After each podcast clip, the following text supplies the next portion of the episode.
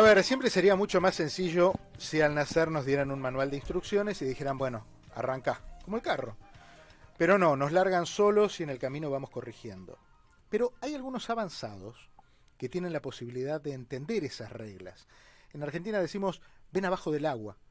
Y tienen la capacidad también de explicarnos a los demás cómo, cómo organizar nuestro pensamiento, nuestras motivaciones.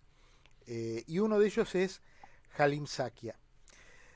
Halim Sakia es motivador, es venezolano, lo quiero presentárselos, es un muchacho muy agradable, que, la verdad es que no lo, lo, seguí a través de las redes sociales y uno en las redes sociales tiene una visión recortada de la gente. Pero cuando uno charla con él te das cuenta que las redes sociales no le hacen este, no le hacen justicia. Es mucho más simpático de lo que aparece en esos 30, 40 segundos de un video.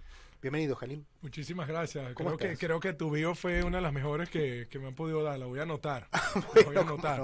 Como no, encantado, ahí está. Un, eh, gusto estar aquí y después de esa entrevista con Paloma San Basilio, quiero, quiero que sepa que me siento más que honrado porque yo debía haber hablado antes que ella. Yo no puedo cerrar este programa después de ella. O sea, me subiste la vara a niveles impresionantes. ¿Viste? ¿Quién es el motivador? Oh my God, ella, por favor. O sea, estoy haciendo ovación aquí. Qué espectáculo. Y además tu entrevista perfecta, David. Eh, Diego, me encantó, de verdad que Muchas gracias.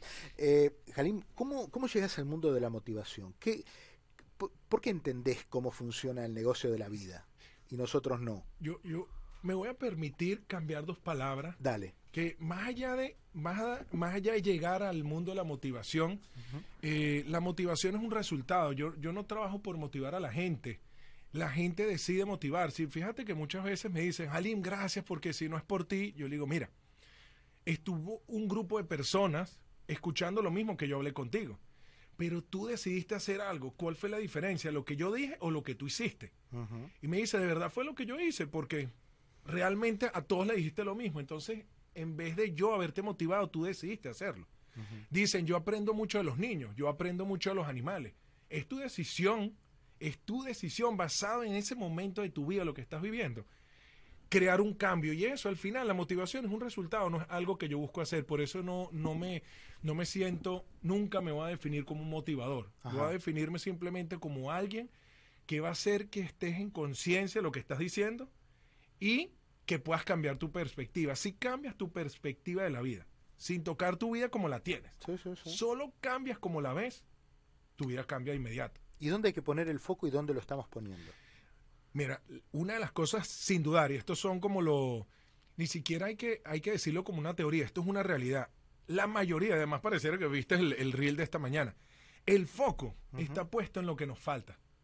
Si tú dices, me falta, y la forma de decir me falta no es, ay, me falta dinero, sino es, no tengo dinero, no tengo tiempo, estoy aquí solo, sola, eh, mis hijos no me permiten trabajar, eh, soy gorda, soy fea, son cosas que te dices en la mente que no dices en público. Te vas decretando cosas. Y eso, cuando te dices soy gorda, ¿qué quieres decir? Me falta belleza, me falta seguridad, por eso no lo hago. Y te das cuenta que el foco está ahí. Tú dijiste algo espectacular antes de que habláramos. Dijiste, cuando me veo al espejo, cuando te vas al espejo, lo más natural es reventarte todo lo que te falta. Y tú dijiste, me levanto en la mañana y me veo al espejo y digo, hoy me lo voy a comer. En, ese, en esa frase estás en un nivel superior de elevación al común general. La gente cuando se ve al espejo o cuando se levanta en la mañana es, ¡pum! Me falta por hacer esto, no lo tengo, otra vez al trabajo, ah, mira la hora que es, tengo que ir a cocinar y al final tú te paras ya con una carga. Claro. La única diferencia de trabajar con alguien como yo es que te va a decir, estás pensando en esto, ¿por qué no pruebas esto diferente? Solamente date la oportunidad de probar algo diferente. Y de verdad no sabes el cambio que hace. ¿Sabes por qué? Porque yo era así. Yo era así. Yo me daba bate, yo decía que todo estaba mal, yo veía lo negativo, yo veía lo que no servía y luego emigras. Cuando emigras o cuando viene una transición muy fuerte, pérdida un familiar, pérdida un negocio, pérdida de, dinero, pérdida de, alguien que fallece o que te divorcias o empiezas a retarte demasiado como culpable. Claro, Y en ese momento perdiste todo el juego. Perdiste todo porque quieres construir desde ese espacio, del espacio de lo que falta. Te voy a dar un ejemplo. Una chica, una señora, me dice, Halim, yo no, yo no te seguía en redes, yo no seguía a nadie, pero alguien habló de ti y decidí escribirte, ni siquiera sé si me vas a responder. Estoy en un proceso de divorcio muy terrible, tengo una hija de seis años y sabes que no puedo más, quiero hacer el proyecto de mi vida, quiero que me ayudes a lanzar el proyecto de mi vida. Yo normalmente me buscan las, las personas que están en una mala posición, estancados, no saben cómo empezar, pero quieren algo económico, quieren, quieren avanzar. Pero eso es razonable. Si uno está a la buena, si uno está a la alta, no busca a alguien que lo, que lo exacerbe. Uno busca a lo mejor, no sé, pregunto, uno busca a alguien que le dé una mano en un momento que, que está a la baja, ¿no? Sí. Y ahí es donde está el valor. Bravo, fíjate lo que dijo Paloma San Basilio. La base con la que ella fue educada, hoy es abuela, de, de niños de 22, Sí. los- los- o sea, para que más o menos imaginemos la generación. Ella dijo, yo me conecto conmigo misma. Y ella, y dijo, yo no necesito que los demás me ayuden y ponerle la carga a los demás. Mm. En esta era, la invitación a cuando estás hundido, que los retos de hoy son tan profundos y naturalmente se basan en lo económico, se exacerba en lo económico, la invitación es al contrario, pide apoyo, pero pide apoyo de alguien que no sea un hermano, un amigo, que solamente vas a aventar. La diferencia cuando yo estoy mal y hablar con un amigo es solamente me quejo, me quejo, me quejo. Y el amigo te dice, ah, vamos a tomarnos un trago y listo. Y ahí se terminaron los Y problemas. ahí pareciera terminar los problemas, Claro. pero realmente te hunde y te da vergüenza volver a hablar del mismo problema. Ah. Ve y pide apoyo de alguien que te va a poner en contexto y te va a mover de una vez despacio, te va a hacer avanzar. Lo que te decía de, de lo que decía Paloma San Basilio, hoy en día, si tú solo te quedas con lo que tú estás, te quedas frenado en tu, en tu, en tu limitación. Esta persona que se está divorciando me dice, necesito lanzar el proyecto más importante de mi vida. Ok, ¿y cómo te sientes? En la... No puedo decir una grosería en, en- en público. Estoy en el hueco, estoy en, en el peor momento de mi vida. Sí. Imagínate esto. Dime cuál es tu sueño más grande en el momento en que vives una pesadilla. No llega. No, No vas a poder lanzar el proyecto de tu vida. Claro. Solo quieres ver cómo haces dinero lo más rápido posible para no depender de tu ex esposo. Claro. Esa, ese comentario, el que me esté escuchando y que esté viviendo este momento que acabo de decir, estás en tu, quieres ser independiente, no financiero, sino de tu esposo, para mantenerte a ti y a tus hijos. Si tú estás en el peor momento emocional, no pueden hacer nada, no pueden hacer sino una hiedra de un espacio que está contaminado y tóxico. Entonces, el foco ahí Está en ti, tu manejo emocional y tu manejo mental. Y dijiste, la inteligencia emocional es el juego más importante que existe en este momento. Y lo demostró la pandemia. Claro. En la pandemia, tu brillantez, si eres un monstruo en contabilidad, si eres un monstruo en computación, eres el mejor codificador, haces las mejores tortas, nada te salvó de ver la muerte tan de cerca y de no saber qué futuro había. Pues estamos hablando de mitad de marzo, cuando empezó la pandemia, Claro, por supuesto. que era in- interminable. Solamente tu capacidad de manejar riesgo, de manejar miedo, de trabajar la- el no ver el futuro, el no saber qué es para el futuro, fue el que hizo que las personas convirtieran el peor momento de la vida del mundo, que es una realidad, Sí, sí. al mejor momento económico de su vida. Sabemos historias enormes de eso. Sin duda, sin duda, sin duda. Eh, Miami es una comunidad de inmigrantes, en, en gran medida, en un altísimo porcentaje. Eh, y ese trasplante de cultura, de barrio, de casa, de familia, es muy difícil de asimilar y te tira para abajo muchas veces, ¿no? Te sume en, en- en la nostalgia. Y te lo- la- los argentinos y la nostalgia tenemos casi una, una simbiosis, ¿no? Así que cuando te hablo de nostalgia es nostalgia. Profunda. Profunda, profunda. eh, Dame un ejemplo cor- nostalgia. Cortavenas, por Dame un ejemplo de ¿no? nostalgia Pero, bueno... a la que te refieras. no, bueno, qué sé yo, no sé. Por ejemplo, cuando, cuando llegué hace 22 años, el... Vos fijate, mira lo que me haces acordar. Mi papá, empecé a escuchar tango. Y mi papá me dice una vez, vos quedate tranquilo que el tango te va a buscar a vos. Bueno, lo, lo, él te va a encontrar en algún momento de la vida. Te hablo hace 40 años cuando decía, papá, saca el tango. Este, está el tango a los gritos en el patio. Y él me decía, "Oh, el tango en algo, ahora no te gusta, pero en algún momento el tango te va a encontrar. Y me encontró, me encontró en, en Fontainebleau, en un departamento rentado, que no era mío, ni de mi familia, ni de nada, empezando. Esa nostalgia es la que, la que te ayuda en algún momento a, a convertirla en algo positivo? Fíjate, da- date cuenta que se nota que has trabajado la nostalgia. Ajá. Porque esa, ese tango, que tu, tu papá definitivamente dijo una frase súper, súper sabia. Yo, yo, yo hago el ejemplo con la juventud y los padres. Oh, yo extraño a mi mamá. Es que ya no puedo ver a mi mamá. Y la pregunta del golpe en la cara. Cuando estabas en tu país, Claro. ¿cuántas veces veías a tu mamá? Claro, No, lo que, escúchame, la pregunta no es con ti, no es contra ti, ni es para mí. claro. ¿Cuántas veces veías a tu mamá? No, una vez cada dos semanas. Hoy, ¿cuántas veces hablas con tu mamá? Todos los días. Ah. Hoy estás más cerca de ella. claro. Estás en la idea de que como no la puedes ver, te controla la nostalgia y dices, es que yo quiero pasar Navidad con ella. ¿Cuánto has trabajado para crear con tu nostalgia, que es lo que tú mencionas, para Sí, sí. traer esa, esa nueva era, esa nueva era, no la vieja, a tu vida y volver a traer a tus a tu, a tu mamá a la casa? ¿Qué tal que ahora tus diciembres no sean en casa de tus tíos, sino sean en tu casa y puedas traer a tu mamá y crear esa historia de vida que tuviste allá? El tango te alcanzó. El tango se volvió una conexión con lo bonito del pasado, pues si no, no fuera claro. nostalgia, fuera depresión. Correcto, claro, por La supuesto. nostalgia es lo bonito que no tienes. Pero si tú agarras esa nostalgia y realmente es bonito y me lo mencionas y, te- y de repente hasta el te, te imagino como un recuerdo Sí, sí.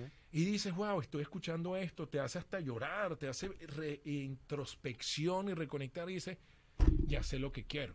Yo quiero hacer, probablemente no lo dices en esas palabras, pero voy a hacer lo que tenga que hacer para crear lo que crearon mis padres, porque ellos no lo tenían, ellos probablemente la nostalgia de sus padres, de tus abuelos, Claro. hicieron crear esa vida que te gustó a ti. ¿Qué tal que tú hagas esa vida para que tus hijos tengan esa nostalgia y conecten contigo? Y se vuelve una nostalgia que construye, no una nostalgia que te frena. El valor de que todo lo que tengas, fíjate, volvimos, cambio de perspectiva, cambiaste tu nostalgia, ¿no? Sigues llo- llorando cuando escuchas Sí, el tango sí, en ese sí. momento, sí. ¿Qué vas a hacer mañana? ¿Seguir llorando? Depresión. Agarrar y trabajar porque quieres llorar con tu familia, contigo, es un impulso de los más Es grandes, de los más grandes. Volver a ver eh, la pasión que tienes con las personas. De eso se trata, de eso se trata mi cambio de perspectiva. Desde afuera es más fácil verlo, lo reconozco, cuidado, nadie nos hace a nosotros. Tú dijiste algo muy bonito que lo agradezco, sin embargo, no lo puedo apropiar para mí. Dijiste que tú, yo veo algo que los demás no ven. Cuando yo estoy hundido, tengo que pedirle a alguien que desde afuera vea lo que yo no veo, porque ahí está el ¿Te pasa? valor. Uh, pasa. Ujú. Tú, tengo que reconocer que hay algo que se llama en inglés, en inglés priming, en español es como, como condicionamiento. Es decir, esto se lo digo mucho a las mujeres. ¿Te has parado alguna vez en las, ma- en las mañanas con un sueño de que tu esposo te montó cuernos con alguien? Y te paras molesto con tu pareja. Eso es un ejemplo perfecto que tú sabes que fue un sueño, está al lado dormido y casi que lo despiertas regañándolo porque tú te paraste con un recuerdo de tu mente que no existe, porque tu mente no reconoce la verdad de la fantasma. mentira, y te paras molesto y quizás ni peleas con él o con ella, si- por lo típico que pasa. Sí, sí, sí, sí. Y te paras, pero tu día es pesado, porque tu día se definió emocional y mentalmente por esa mañana. Cuando tú acondicionas tu mente y tu cuerpo a cómo reaccionar frente a un problema, has escuchado el que dice, ah, este está salado o está, tiene mala suerte, todo le sale mal. Yo amo cuando me traen problemas. La gente me dice, tú eres loco. Le digo, es que mientras más problemas me trae, más puedo demostrar que esto funciona. Claro. Y me llaman solo para problemas. Me dice, y me- mi mamá me pregunta con mucha preocupación, Ali, me estoy preocupado por ti. ¿Qué pasó? Es que tú trabajas con tanta gente que está triste y está mal. ¿Y, y cómo te sientes? Mami, no te preocupes por mí. Ellos están mal. Cuando trabajamos, están bien, pero es su vida. Lo valioso que construyen es de ellos. Claro. Y lo que ellos no construyen lo van a vivir ellos, cada quien lo vive. Pero yo amo saber que puedo participar en que ellos construyan en lugar de destruir. Y siempre sirve, siempre, de 100 en 100, Sí, sí, sí. de 100 en 100. Las redes sociales han potenciado tu, tu trabajo, la posibilidad de ayudar a, a más gente. la- la- lo que tienen muchas veces los, los posts en, en- en las redes es que lo ven distintas personas y se van comunicando entre ellos a través de los mensajes, ¿no? Sí. Y van participando y, y a muchos se van dando apoyo. Por supuesto que está el bullying también, de- dicen barbaridades. Pero en el fondo también hay mucha gente que se ve identificada y a mí me llama mucho la atención esa empatía que hay y tratan de ayudar, no siendo ni conocidos ni nada, y tratan de ayudar incluso en los mismos foros. ¿Cómo, cómo, cómo trabajas eso? Mi objetivo principal en todos mis programas online y donde me siento, tengo que reconocer, me siento súper satisfecho, es cuando existen los grupos de WhatsApp, porque en todos mis programas hay un grupo de WhatsApp donde están todos los participantes y la gente monta retos, sus retos, su situación dura, difícil, lo que estén pasando, y el resto del grupo hace todo el trabajo y yo no participo. Y yo les digo al final, Ah, mira. ¿sabes qué valioso es que ustedes hayan creado una relación entre ustedes que no se conocían, se apoyan sin juicio, escúchame, sin juicio. Cuando digo sin juicio quiere decir que yo no te doy mi opinión. Claro. Porque yo soy hombre, tú eres mujer. Yo soy abuela, tú eres nieto. Yo soy, eh, me gustan los hombres, a mí te gustan las mujeres. Sin embargo, lo que digo es, te valido que estés triste. Sí, es sí, natural sí, que estés triste si estás así. ¿Qué otra cosa puedes hacer? Te reconozco. Y es un espacio donde la gente se conecta. Y la empatía, para mí. El mundo es mejor que lo que era antes.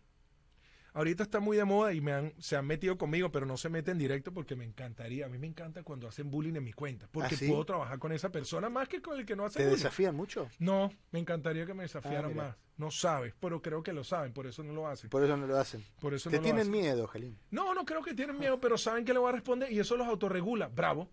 Claro. Mira, mucha gente ve un video donde llega alguien y empuja, alguien y empuja un perro.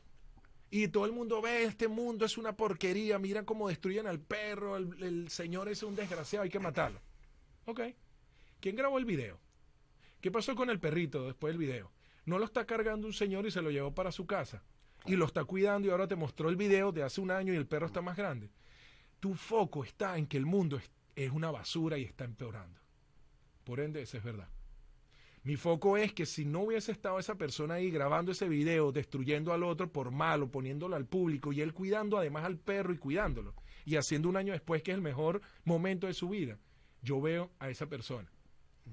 El mundo está mejor hoy. Pero hay gente que me dice, tú eres falso positivista. Debes ser realista. Yo le digo, tu realidad es que todo está mal. Y es verdad, Sí, es sí, real. sí, sí, claro. Mi realidad es que todo está mejor. No quiere decir bien, porque no, no tiene que ver con bien o mal. Es que hay gente que tiene más empatía, lo dijiste tú. Hay más intención de cambio, hay más intención de apoyo, hay más intención de servir. Sí, es probable que también se haya tocado un fondo muy grande. La pandemia Uf. haya, haya Uf. obligado a tocar un fondo muy grande, entonces lo, lo único que queda es subir, ¿no? Mira esto. Voy a, no, no sé si puedo tocar este punto rápido. Lo que pasó en Texas. Todo el mundo, todo el mundo destruyó de inmediato, todo el mundo destruyó de inmediato al muchacho de 18 años, Que es asesino, punto, es una realidad. Sí. Los mató Sí. y eso lo hace asesino. Pregunta, ese niño que todos los padres están defendiendo a los- a los- solo a los 19 que fallecieron, esos padres, tú buscas en Instagram, oh, pobrecito, no puedo imaginar los padres, todos esos padres que suenan bellos cuando están escribiendo ahí, tienen que darse cuenta que el de 18 años fue víctima de no haber tenido apoyo emocional, de no haber tenido apoyo mental, de no haber sido amado, querido, trabajado, que él cuando tenía un reto, o sea, ve que cuando tú ves eso, si te sales de lo que el social media quiere que tú veas nada más, tú puedes construir mucho. Si tú te pares en ver que tu hijo está triste y no dice psiquiatra es para loco, psicólogo es para gente loca, yo no necesito nada, yo no lo usé cuando yo estaba mal, no lo necesita nadie, pide apoyo porque probablemente tu hijo estés siendo bulliado o ser el que hace bullying. Claro, Tú lo sabes. claro, claro, claro. Apóyalo, entrégale apoyo, entrégale conocimiento, ayúdalo y métele especialista y probablemente harás de este mundo mejor.